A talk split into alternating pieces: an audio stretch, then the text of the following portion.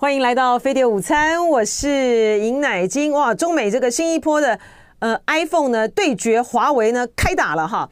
呃，《华尔街日报》呢引述知情人士的消息透露，大陆呢方面呢已经要求中央政府官员不得在工作中使用 iPhone 手机，还有其他的外国品牌的资讯设备，而且也不得将他们带入。办公室哈，呃，而且它这个不止哈，就说不只是 iPhone 的这个手机，还有呢，嗯，大陆已经下令了哈，中央政府跟机构跟国际在两年两年内必须要将外国品牌的电脑作业系统、办公软体呢全数替换为本土产品。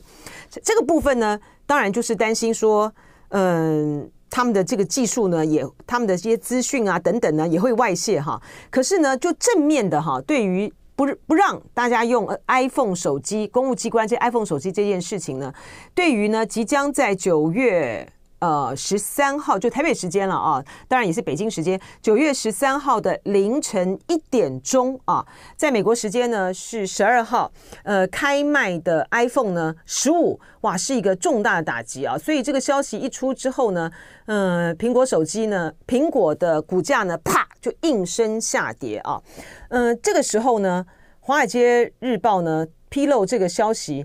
然后 iPhone 跟这个华为呢正面这个对打，我觉得对于这个 iPhone 来讲呢，这也就是对于中国的这种反制手段来说的话，这也就是刚好而已啊。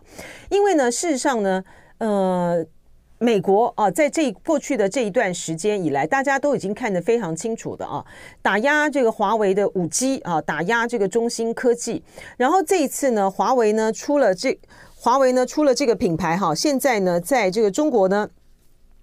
呃，Mate 六十这个 Pro 哈，在中国呢引起了这个疯狂的呃华粉啊、花粉们啊、民族主义的这种哇，这个高高的这个追求哈，就是爱爱国呢用这个华为哈，但是呢，就是虽然呢说它的它的不管它的科技的含量、科技的程度呢，我相信呢是比不上这个苹果的哈，但是呢，在这个呃被。被这个中国呃，在被美国打压这么长的一段的情形之下呢，华为呢能够这个结合中芯呢自主研发呃这个手机呢，这对于广大的这个中国民众来讲呢，就是出了一口气。呃，中国的官媒啊，《经济日报》呢倒是评论得非常的客观啊，他说呢，轻舟已过，说轻舟已过万重山，或许还。为时尚早哈，然后呢，他就是在讲，就是说华为的这个手机啊，现在呢外界呢大力的这个吹捧呢，但是呢，官媒这个经济日报就说说轻舟已过万重山，或许还为时尚早。他就是在呼吁说，打压的时候呢不能气馁，取得成绩的时候呢也不能够自满哈，还需要付出呢更多的努力，以技术创新为根本，持续投入研发，加快技术攻关啊，掌握更多的核心。技术和专利才是提高产业自主创新能力的和竞争力啊。呃，大陆的这个官媒呢，在这个时间点上呢，呃，发表这样的评论，真的是非常的难能可贵哈。呃，也不要让这个呃国内的大陆这个国内啊，呃，这种气氛呢，太过于太过于就是民族主义的这个气气势哈，就。太过于膨胀了哈，这个对于下一阶段的大陆的自主发展，特别是在这个高科技上面呢，是不利的啊。我们看到呢，美国呢，在过去的这一段时间以来啊，虽然说美国这个商务部长呢，雷蒙多呢，到这个北京去访问哈，但是呢，他一回去了之后呢，因为呢，华为呢就选在这个同雷蒙多访问北京的这个同一天呢，推出这个呃 Mate 六十。六零 Pro 哈，所以呢，华雷蒙多呢回到这个美国去的时候呢，还是在一直强调呢，对于高在高科技上面啊，对于中国呢必须采取这个限制啊，这是基于这个国国家安全。但是呢，它另外一方面呢，也显示出呢，呃，美国呢，它实在实在是脱离不了这个呃中国的市场的，所以他一再的强调说，呃，我们没有要脱钩，我们没有要脱钩哈，呃，他呃就说。美国的啊，美国的这个企业呢，一再的这个呃反应哈，他们需要呢，呃，在中国呢是拥有软实力的哈，所以呢，美国在北京之间保持稳定和务实的关系呢是相当重要的。华为的手机呃。苹果的手机呢，就是最很重要的一个例子啊。苹果呢，在大陆呢，苹果的手机呢是它主要的。呃，市场之一不只是苹果手机啦，还有苹果的相关的这个周边的产品，它的电脑啦，啊，它的这个 iPad 啊，等等等等之类哈，呃，占它的总收入是百分之十九，哎啊，而且呢，iPhone 呢在大陆的高阶智慧手机的市场呢，还是占有这个主导地位，所以说这个 美国的这个商务部长，他就他的最重要的任务就是要帮这个。美国的这个厂商做生意啊，要推销这些产品啊，哈，所以呢，他就一再的强调，就是说啊，我们没有要脱钩啦，哈，这个美国的企业品牌呢，在中国呃拥有这个软软实力，所以呢，美国和北京之间保持稳定和务实的关系是重要的。但是对于呃中国来讲，嗯，你美国呢，其实就说实在的，就是说一套做一套了，哈，呃，摆明着像比如说。呃，施加在从川普时期的时候呢，就施加在呃中国的这些的关税。到了拜登的这个时候呢，到目前为止呢，还是有很多的，还是有很多的这个事项，还还是没有，还是很多的项目没有解除啊。那即便这个雷蒙多呢，他说。这些都不是我不都不是川都不是我们这个拜登政府任任内做的，但是事实上是川普的川普政府做到现在，呃，你的贸易代表署这个代表呢戴琪啊，他到目前为止呢还在这个呃检讨，还在检讨这个项目啊，呃，从这个呃川普呢二零一八年到二零一九年期间的时候，在三零一条款的这个调查里面呢，就说这个中国盗用这个美国的智慧财产，强制美国公司呢。呃，转移敏感的技术有三千七百亿美元的数千种的中国进口的商品呢，去课征了关税了哈。然后呢，所以呢，中国的商务部长王文涛在见到这个雷蒙多的时候，就说美国对于中国进口寄出的三零一关税呢是歧视性的啊。就说在美国的部分呢，商务部呢跟这个呃贸易代表署呢，它它本来就是一个呃鸽派跟鹰派的两个不同的。呃，角色啊，这个，商务部呢要做生意，做生意卖美国产品，卖美国产品。可是呢，这可是呢，这个拿拿这个关税呢当做工工具呢，就是贸易代表署的在做的这个事情啊。但事实上呢，川普呢，呃，任内呢开始寄出的这个三千高达三千七百亿美元的这个数千种中国进口的商品去课征关税，其实对于。美国来讲是不利的哈，你并没有从这个客关税里面呢得到多大的好处。然后呢，在这个中美贸易战打得这么如火如荼的这个情况之下，你现在呢，你要说把这个供应链啊、生产链呢拉出这个拉出这个中国，然后那不是中国的很多的厂商，其中也包括呃台商，他们就到这个越南到其他的地方，它其实就洗产地、啊。然后你课加你克征的这个关税的这个结果，你美国的这个呃民众呢买不到便宜的商品，那吃亏这个倒霉的还是什么？还是美国的这个民众啊？这个中美的科技的竞争以及这个中美贸易大战那个打到现在啊，然后又再加上呃俄乌战争的因素的影响啊，这个美国的反中的情绪很高涨，其实。最重要的一个根结点就在于是这个全球供应链呢，它已经被美国给打破了哈。从川普时代开始呢，他就哎。这 WTO 的这个体制是美国建立，是美国建立起来的啊。他们呢，后来呢，虽然说好像仿佛如同大梦初醒般的觉得说，呃，你拉这个呃中国呢进入到这个 WTO，你希望从这个自由开放的这个经济的这个市场呢，能够呢呃改变啊这个中国的这个政治体制。但是中国人，中国人赚钱很有本事啊，他在这个统治上面也是很有本事的。你今天呢，希望说。要 要从这个经济体制里面呢去改变啊经济，然后来去改变它变民主化。呃，从过去到现在，这个美国人就知道他们自己错了嘛，哈。那错了呢，就回过头来呢，呃，当大陆呢呃发达起来了之后呢，啊，美国呢又经经过了几波的这个金融风暴冲击的时候呢，发发现啊苗头不对，情况不对了。好，我们现在呢要来赶快。打压这个崛起的这中国，从美国的这个战略利益来讲的话，其实美国的做法呢一点错都没有哈。其实呢，美国呢，呃，他他更应该要早。如果从美国的利益来讲的话，他早就该做了。好，就是说从这个奥巴马时代的开始，就有非常多的就有非常多的这个科学家呢，其实不停的在这个提醒啊。呃，这个美国哈、啊，就说中国呢，它在不管是五 G 啊、机器人啊这个地方呢，是发展的非常好的。但是美国那时候在忙着处理自己国内的这个事务哦、然后又是金融风暴，根本无暇顾及啊。他等他醒过来的时候呢，已经超前了哈。所以华为就是这样子哈。华为呢啊，这个呃很厉害哈，取得了在五 G 上面取得了多少的这个专利啊，然后所以呢，它就是被变成了是。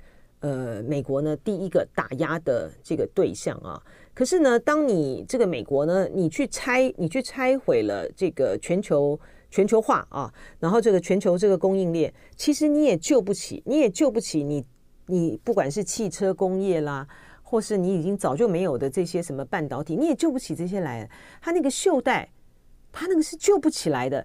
你今天呢，你要让这个呃汽车的这个工业在这个美国复苏，你要花多大的这个成本，多大的这个力量啊啊啊！你现在呢，可能你可以到这个呃，他们有案外包哈，包括这些汽车产业，你到墨西哥去，然后可是你你也救不了，你也救不了这个呃，你在美国已经是因为呃这个这是这个全球化嘛，是大供这个大供应链的大转移的。这样子的一个状况啊，嗯、呃，美国自己的问题太多太多了哈，它的基础建设各方面呢都是非常非常的非常非常的远远不如这个呃中国大陆的啊。那呃，但是呢，它现在呢却是掌握了这些高阶的这个技术哈，它就是要去掐住这个中国的脖子啊。在这个呃八月九号的时候呢，拜登才签署了这个行政命令啊。呃，从过去的不管是设备哈，在过去呢，它是限制这个半导体的这个设备，它到半导体的设备啊、人才啊等等的这个之类呢，它这个八月九号的这个命令呢，是进一步呢就限制投资啊，它限制这个美国的创投和私募基金呢去投资三大项哈，半导体、微电子。量子电脑和人工智慧，哈，所以你就知道呢，下一阶段的呃竞争的焦点就在这里了啊。那呃，这些都是摆明的这个在台面上的讯息了。所以说，呃，大陆方面当然就是要接招啊。这个大陆的工业和信息化部呢，它在五号呢也就发布了电子资讯制造业二零二三二零二四年稳增长行动方案啊。它里面呢要推进五 G。智慧网联、汽车、新材料这些的新兴产业，呃，发展要弄这个新一波的引擎，它也针对的就是人工智慧、人形机器人这些的未来产业啊。嗯、谈到这个 AI 的这个部分呢，这个高阶的这个运算呢，就是就是关键了哈。所以说，我们这个台湾之光这个辉达呢，它为什么这么的夯呢？关键就在这里哈。这个新一波的这个大战呢，从这个进，从这个公务机关呢进这个 iPhone 呢开始打起呢，现在呢已经进入到下个阶段了。欢迎回到飞碟午餐，我是尹乃金。好，这个热腾腾的这个新闻人物啊，呃，钟小平议员呢到我们这个现场来了啊，欢迎这个小平。是，谢谢乃菁，谢谢乃菁。我我是你粉丝哎，好，谢谢谢谢，不要这么客气。哇，这个昨天呢，这个国民党这个中常会呢，呃，通过啊，要这个提名，呃，钟小平呢参选这个中正万华的立委啊。哇，才这个才才这样一宣布啊，那个应小维议员呢就说我要参选到底，来怎么办？呃，当然要化解了，团结很重要了。然后这个是当初黄吕锦如主委做的。内参民调，我们跟士林北投就陈崇文跟张志刚一样，本来是不公布的，就是一个内参哈，就征召区。我简单讲，嗯，然后当初那那个徐宇珍主委啊，找了九家民调公司名单给黄吕主委，他挑了两家，嗯，好，好，然后就做这民调，然后哪两家也他也没有公布，那那监听也都不能监听啊，现场等等啊，就是派人啊干嘛，反正都照台北市的主委去做，就是我们三个是完全没有办法智慧这个事情的。那最后就做出来了，那拖了两三个月啊，然后也也因为郭兆安的要求，温传会也公布了。嗯，郭昭言对，所以他他要求嘛，他昨天所以他公布了公信力民调、点通民调，呃，所以有三家，对对不对？两家，两家两家，就是公信力跟点通两家两家，就平均加起来除以二平均嘛。嗯，对啊，那结果就是我胜出嘛。那那朱立伦我应该照民调的结果程序来嘛，对。嗯，那呃，但是现在没办法，因为这个应小维还是说他要参选到底，然后他还说你这个三进三出，这个国民党党怎么可以提名这样子的人呢？嗯，那每个人的有说法，我不评论了，反正他反正他现在的说法是这样了。那我们还是要去慢慢去化解。可是你三进三出，国民党也是事实啊。三进三出，那看怎么进怎么出嘛，这个很重要啊。这国我们在国民党里面很辛苦，被打压的很厉害了。嗯，对啊，这细节都不要讲，这时候大大家要团结胜选了，也受了很多委屈了。可是这个细节现在是实在是不能不讲哈。哎，嗯，因为呢，呃，我就说只要这个去查这个呃钟小平在国民党的这个争议哈，嗯，我。嗯，我很我我举一个很简单的这个例子啊，就是你当时呢，嗯、呃，被提名的这个二零一三年三月的时候哈，那个时候呢，国民党呢就这个初选嘛，台北市长这个初选哈，嗯，你蔡正元、丁守中还有钟小平、连胜文呢，嗯都去登记哈，对，那个时候就还就是现在的侯办的这个发言人呢，黄子哲，嗯，他是国民党的内湖青工会会长呢。他那时候说：“你涉嫌贪污治罪条例，哈，呃，你恐怕呢就违反这中国国民党员参加公职人员呃选举提名办法排黑条款，这指引你的参选。那不是早就无罪定验了吗？嗯，是不是？OK。所以说，这个对于。”你这个过去的这个争议，你在这个选战开始的时候，其实是不能不面对的耶。应该这样讲，大家你要怎么去排解呢？应该这样说哈，这个四年前我开了两万三千六百票，就是国民国民党第一高票嘛啊。其实大家都清楚了，那个官司早就无罪定谳了。那基层我们也很认真嘛，在在做事了，所以这个我认为不是什么大问题了。那这样子有呃，有人乱讲我就提告嘛，对手。就这么简单。可是他这，可是你现在的，你现在面对的是你的同志啊。对。就说小薇的这个部分呢，你有把握？你要怎么去化解吗？我们尽量去化解了。嗯。因为我们也谢谢应小薇跟郭兆元的承让了哈。虽然我们侥幸胜出了哈，就就是三十八趴平均数了，所以还是要团团结，是要花很多的这个心思的，也要花很多的精神，也要花很多的诚意哈，来化解才能赢了，对吧？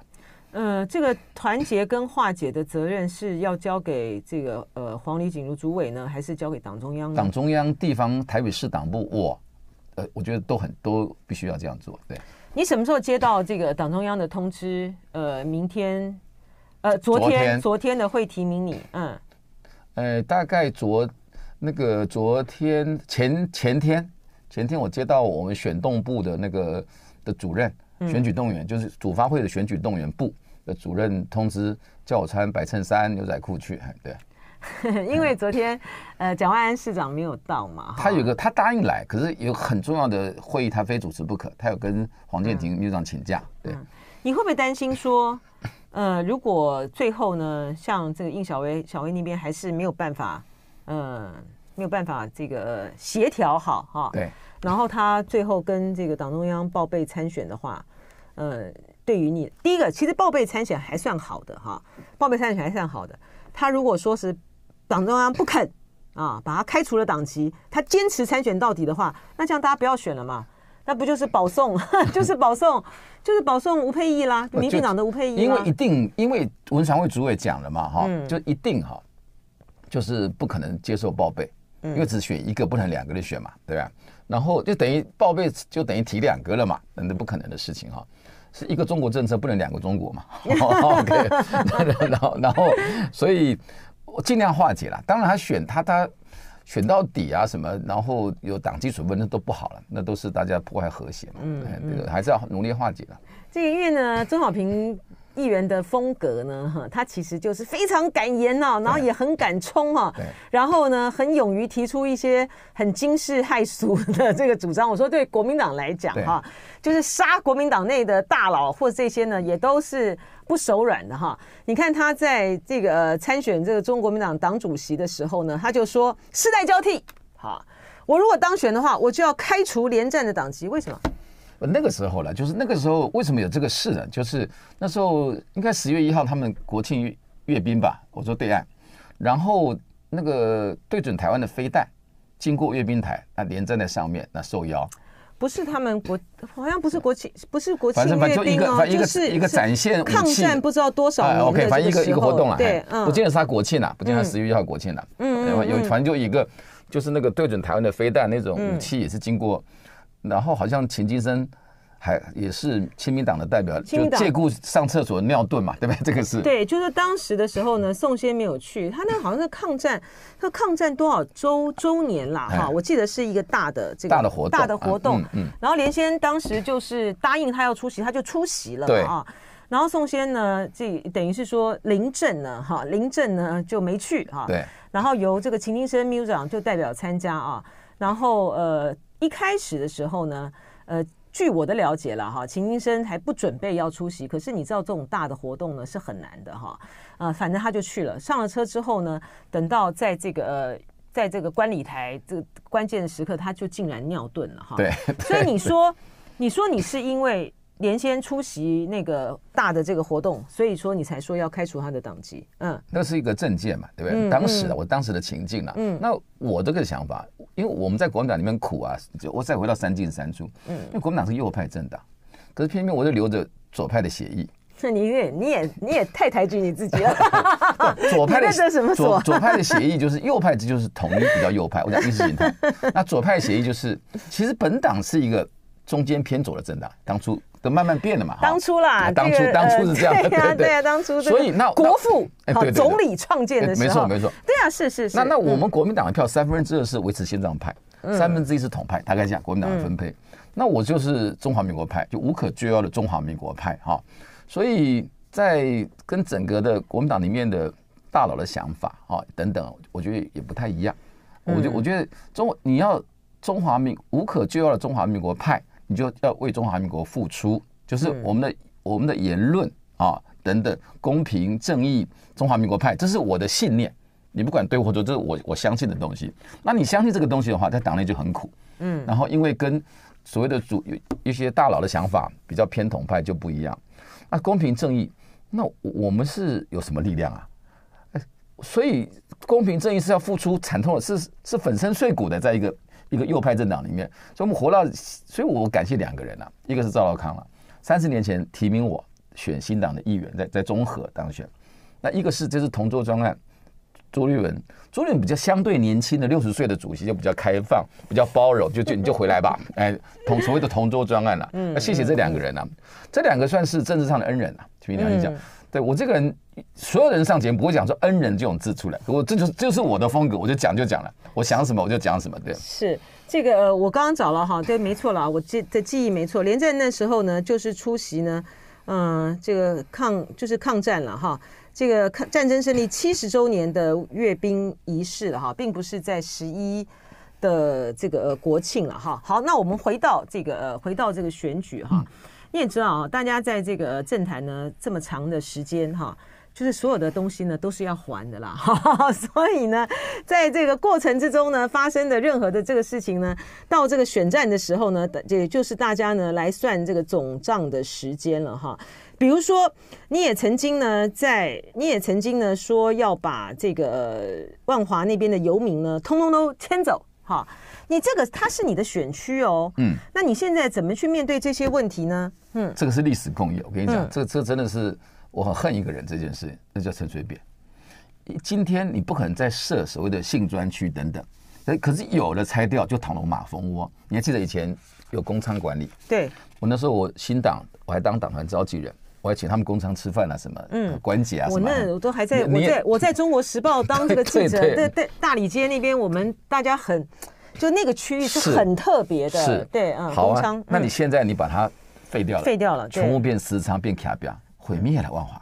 错误的政策比贪污更可怕，这第一个源头。第二个，当初马英九非常好心，盖了一个雕梁画栋的龙山市站捷运站，你看到那个那个哦那个造型，对，就下面全部睡游民。现在，所以所以呢，我真的主张哈，要改变万华。然后一定容积要放宽，然后变新房子一栋栋出来，你要让这个地方高级起来啊。第二，我真的主张，当然就是我我我是我是市长，我敢拆，可其他市长没有一个敢拆。龙山市的雕梁画栋的那个那个那个围墙啊，捷运站通拆掉，而且那边那边做一个做一个为世界国际观光客铺路的龙山市一个国呃那个是国定古迹哦，全部做大型停车场。你要改变他就这样。然后游民呢，在那边，而且游民哈，一群假仁假义的人，给钱，游民还挑便当吃呢，排骨饭吃什么菜饭不吃，知道？因为给的物资太多，而你的物资而台而变成，我们听过什么什么稻米的集散地，什么集散地，对不对？哎，我们变游民集散地啊，就全部的业障都跑到跑到万华来。其实绝大万华在地的很少很少，都是外地跑来。好，那变成一个晚上一百多个游民在那边睡觉啊，等等。这个这个地方就就毁灭了嘛，然后有些人就给钱给便当什么，通通这些人都都要有出来，就是社会局这些人都不能给钱给便当，统一统一窗口管理，游民要分期分类，生病到和平医院去治病，然后人回归家庭回归工作岗位的是上策，就那剩下游民就会剩几十个，你在那里你在体外，我大胆讲，嗯嗯，在体外什么地方让他们能够就是一个组合屋，也合乎走水利法等等，一定要离开那个地方了。你你不离开的地方，万华就毁灭了嘛？这这个所谓的蒙贾公园那边，所以这个我讲那个方法都是对的。可是这个我们我们觉得可怕的是，对的事情解决问题的事情，大家觉得你是异端，这很可怕，你知道吗？所以公共政策是不能讨论的，假仁假义，然后不能赶的，人要救的，游民是不理他的，让他这边烂，其实蛮可怕的，真的。你这次还会提这个政策吗？我会，当然会提，会，嗯，而而且而且我认为。我我讲大胆的政策，你要弄停车场我也没问题，你就盖个五十层楼的一个标的，你要让万华很高档，游民就就会离开。举例说，对面那边那个艋舺公园，弄公园也可以，你弄大楼也可以。对面那个十二楼的那个叫做区公所哈，也拆掉，真的也盖个大很很高，就是你万华的这种高档的元素一定要进来。我举例说了，万华，我觉得万华就是巷子里面多。大小便嘛，你晓得优米啊什么？那泰顺街为什么不会？嗯，因为那边住的都台大教授、师大教授，就就是让让人民自你努力让他高级起来，让人民自律有自尊心也是很重要的事情哎。但是就说当然啦，就是呃，你可以提你的这个证件主张，但我们也知道，就是说游民的问题不是这么好处理的哈。呃，可是呢，大家也可以去看看，就是说在台北车站呢。它周环绕的这个台北车站也是非常多的这个游民在这个居住。不过，这个作为钟小平的这个参选的这个证件，呃，你当然可以提了哈，你可以提了哈，然后看能不能够得到这个大家这个著名的选民的认同才是最重要的嘛哈。这是第一个，第二个就是说。哦，这个你参选呢，然后就有 就有这个挂出这个呃白布条哦，这个民进党台北市议员刘耀仁他在脸书呢就贴出一张挂着“本里拒绝钟小平参选立委”，他搭配他不知道为什么他是故意的吧哈，把钟小平的钟呢金重中呢写成金同中哈，对，你说他就是支持林长佐的是吧？是这样，就当初他们刘耀仁就是。每天骂我也也反正都告来告去，那时候我罢免林长佐嘛，跟整个民进党对抗的时候，刘耀仁那个时候就是第一次开始上新闻，因为他他很少上新闻，他就每天蹭在林长佐旁边，他常常有他的镜头。就刘耀仁是反对攻击我最厉害的，然后那些就我是罢免，然后他是他们是反罢免，反罢免的有些在地的里长啊什么反对我，我觉得这都是这个都是细节啦，我觉得没有很重要，哎，对。呃，你对于。你对于自己在那个地方的区域到底有多大的把握？哈，就说因为选这个议员高票，跟这个单一选区，就单一这个小选区里面呢，要选出这个一个一席立委，其实还是蛮拼的哈。对。更何况呢，那边呢，呃，我们先不讲党内的问题了哈，因为党内问题刚刚已经讲讲了啊。嗯。那虞美人其实实力也不弱啊，不很弱，很弱吗？弱 我们民调，我的民调大概三十多嘛，嗯、然后吴佩大概二十五嘛，虞美人大概十五吧。可是你们两个的票源不重叠吗？虞美人的票不是只有蓝的票，因为他是绿底。是啊。二零一六支持这个蔡英文，二零二零帮林昶佐站台。嗯。他他就有有一种那种假仁假义的选法，我就纯无党。然后黄珊珊跟他很好，然后那个柯文哲在黄珊很很勉强的要求下。然后就说支持他嘛，可是他还不愿意用民众党，他嫌民众党的票腥臭。我觉得方向感，他就用纯无党。当初这个区呢，王世坚要来，因为于美人来。等一下，等一下，等一下，等一下。好，这个你看周小平多敢言，他呢，我当然是到我大概是第一次呢，听到有人这个讲这个虞美人呢，说是假人假义的选法啊。那我们从刚才的访问就知道，这个呃小平的这个风格呢，就是非常的敢言啊，有什么就说什么啊，就直接说。我说我大概现在也是第一次听到说，哇，你就讲这个虞美人选是假人假义的选法，因为你你政治一定有意识形态，一定有方向感，你你到底你你要干嘛嘛？你到底是什么党嘛？你四不像嘛？是不是？不是就是。就他们对，因为什为什么他们假人假意选法，是因为第一个源于自己的自大，认为我什么票都要，蓝的绿的什么。王世坚还让他，王世坚本来的万华选你很清楚，对啊，对。可是选举不是这样的，他选举他是他是初学者，他只有幼稚园程度，选举当然要有个党的支撑，再弄其他票嘛，这才会赢。对不对？那你你根本你是一个水浮萍水跟蔬菜，你又不像大树扎根，然后开花结果，不这样好了，这样子当然我也比较轻松，因为他不会选举。哎，对，不，这个也这也很妙哈，就说在这个呃选的这个过程之中，我们可以看到呃，比如说这个黄旅主委呢，呃，他们一开始的时候呢，比如哎希望这个韩冰出来选哈，然后呢，其实他们也找过浅秋哈，也希望这个浅秋这个出来选哈，然后。感觉上好像就是不希望这个钟小平出来选，这个不不就是变成你最大的障碍了吗？是啦，就是那我也很客气嘛，就当然我们选过主委有些冲突，是主委五大概五年前吧，大家都要放下，好，然后我也我也我也很客气讲，也是真实的情况，我说台北市需要黄旅的，不是只有我这个小鸡嘛，然后这个第八席才提名嘛。但那那个那个徐小新就嘴很贱，就笑我说，你是万华吕洞宾八仙过海嘛？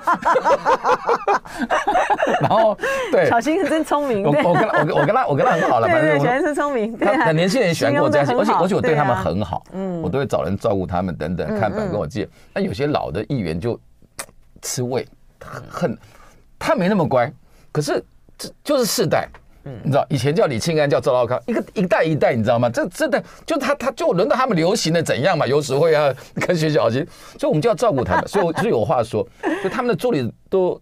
都希望六十岁的时候跟我一样还帅帅的，还能打篮球，等等。这倒是真的，是啊，这倒是真的。哎哎，你真的看不出来六十。所以呢，好，那我我就，因为我们跟他，他们没大没小，很可爱，我觉得。哦，对，我对对，他因为他对我，他他喜欢你就没有距离嘛。我说徐小英他们这年轻人。就是其实对于呃民意代表来讲了哈，就是选上他就是最实在的了哈。是是是。就是你一个一个区域的呃这个选举市议员，然后到立委，就是天下就是这样打起来的哈。特别是在国。国民党，呃，现在当然台北市是蒋万安执政了哈，但是呢，打打到这个立委选战的话，这个没有中央执政，没有中央的这个资源呢，差太多 太多了哈。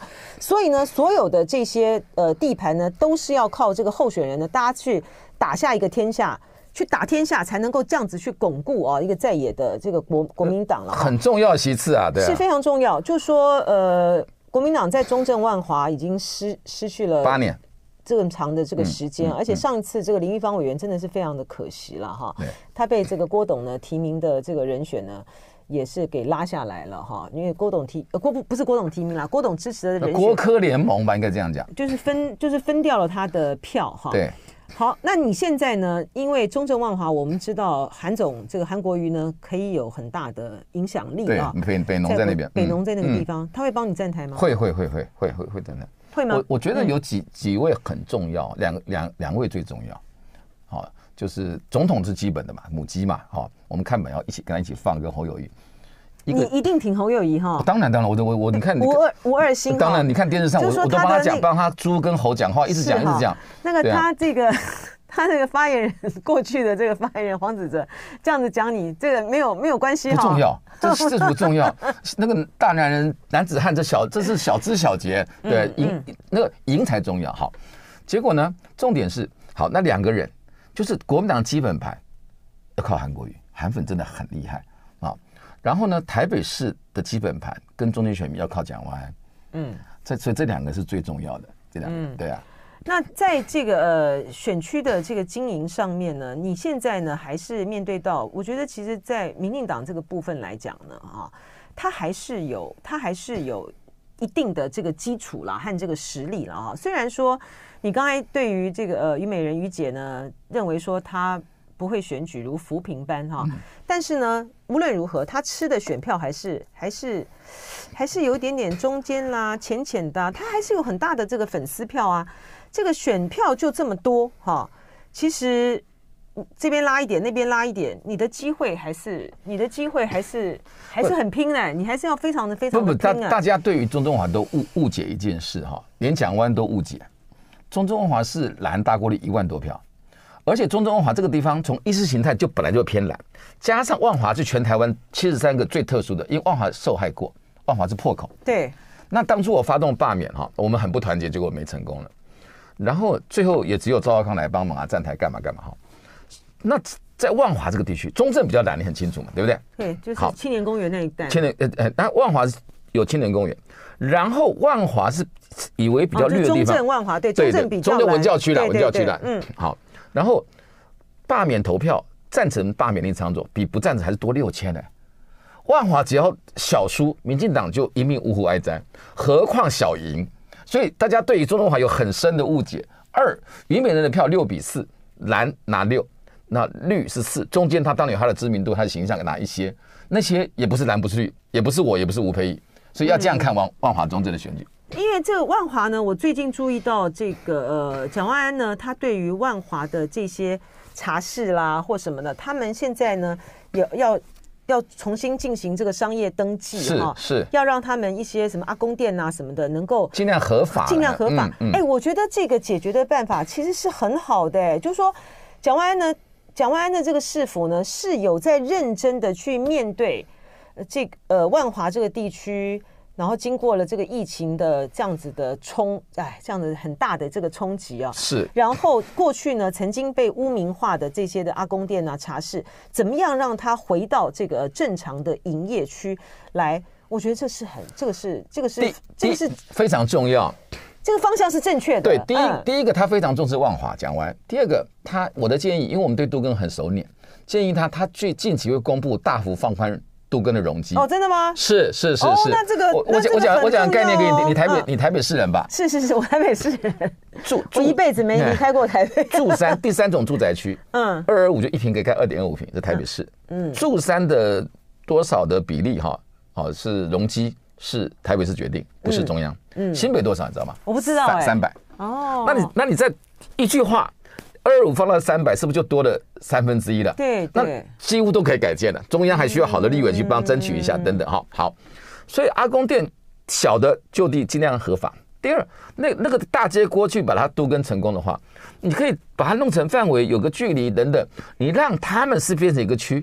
阿公店，而其他又享受豪宅的生活，这就是又有万华的特色，这就是个城市的概念，你知道吗？对，它这个是有个特，它就会变成是一个特色区。是是，它还有一个很重要的，变观光区嘞。对，我不进去外面看看也很开心啊，对啊。是，还有一个很重要的就是说，它其实不管是它在这个，因为很多店很老旧哈，它已经这个登记啊或什么可能问题，它的安全防护重视的好的话哈，比如说你不要突然的发生了一个什么。这个什么火灾啦，或什么的，然后什么消防车也开不进去的话呢？巷道很窄，梧州街什么你很开，对，那就会是他最麻烦的问题。是这样子，所以说你你是你到现在为止哈，你盘算整个的这个区域，你就这个胜选来讲，因为大家都看这个中正万华嘛啊，然后士林北投还有大同大同对大同那游淑会的这个区啊哈，游淑会的。你的张思刚，还有张思刚的这三个是艰困选区，你自己怎么看？我的看法，我们跟他两个区艰困程度不一样。嗯，我想，其实我先讲大盘。嗯，蓝白河的话，民国民党的立委就单独过半了。再回到万华，我讲那个一年以前蒋万安刚选完，对不对？黄珊珊强还是还是那个于美人强？当然黄珊珊嘛，他是现任副市长嘛。黄珊珊得多少票？得了二十二十四趴，在万华中正。那。他得二十四，原本人现在民调只有十几，黄珊珊的民调都是二十几，然后陈志忠得了三十一趴，蒋万得了四十三趴，在万华中正呢，是，只是所以那个是那个大盘不坏，对不对？那时候不好选嘛。可是关键就在你刚才讲的嘛，蓝白能不能合？这是关键嘛。那如果蓝白不合的话，其实一刮大家一起死，都挂掉。覆巢之下无完卵嘛。这个对呀，不但这个大概念是这样谈的，是不但这个总统没有办法这个当选啊。立委呢也会显得很惨，小鸡也暴毙嘛，还对，是是是是这样子，是。这样子的。好，非常谢谢钟小平呢，今天到这个飞的飞碟午餐啊，完全没有这个 就直球对决啊，回答了这么多的争议性的，没有讲话，没有马赛克，对，没有马赛克啊，而且呢，就是该说什么就说什么啊，这就是钟小平的风格。是，谢谢，谢谢，加油了，加油，加油，谢谢，谢谢，谢谢，谢谢，谢谢。就爱点你 UFO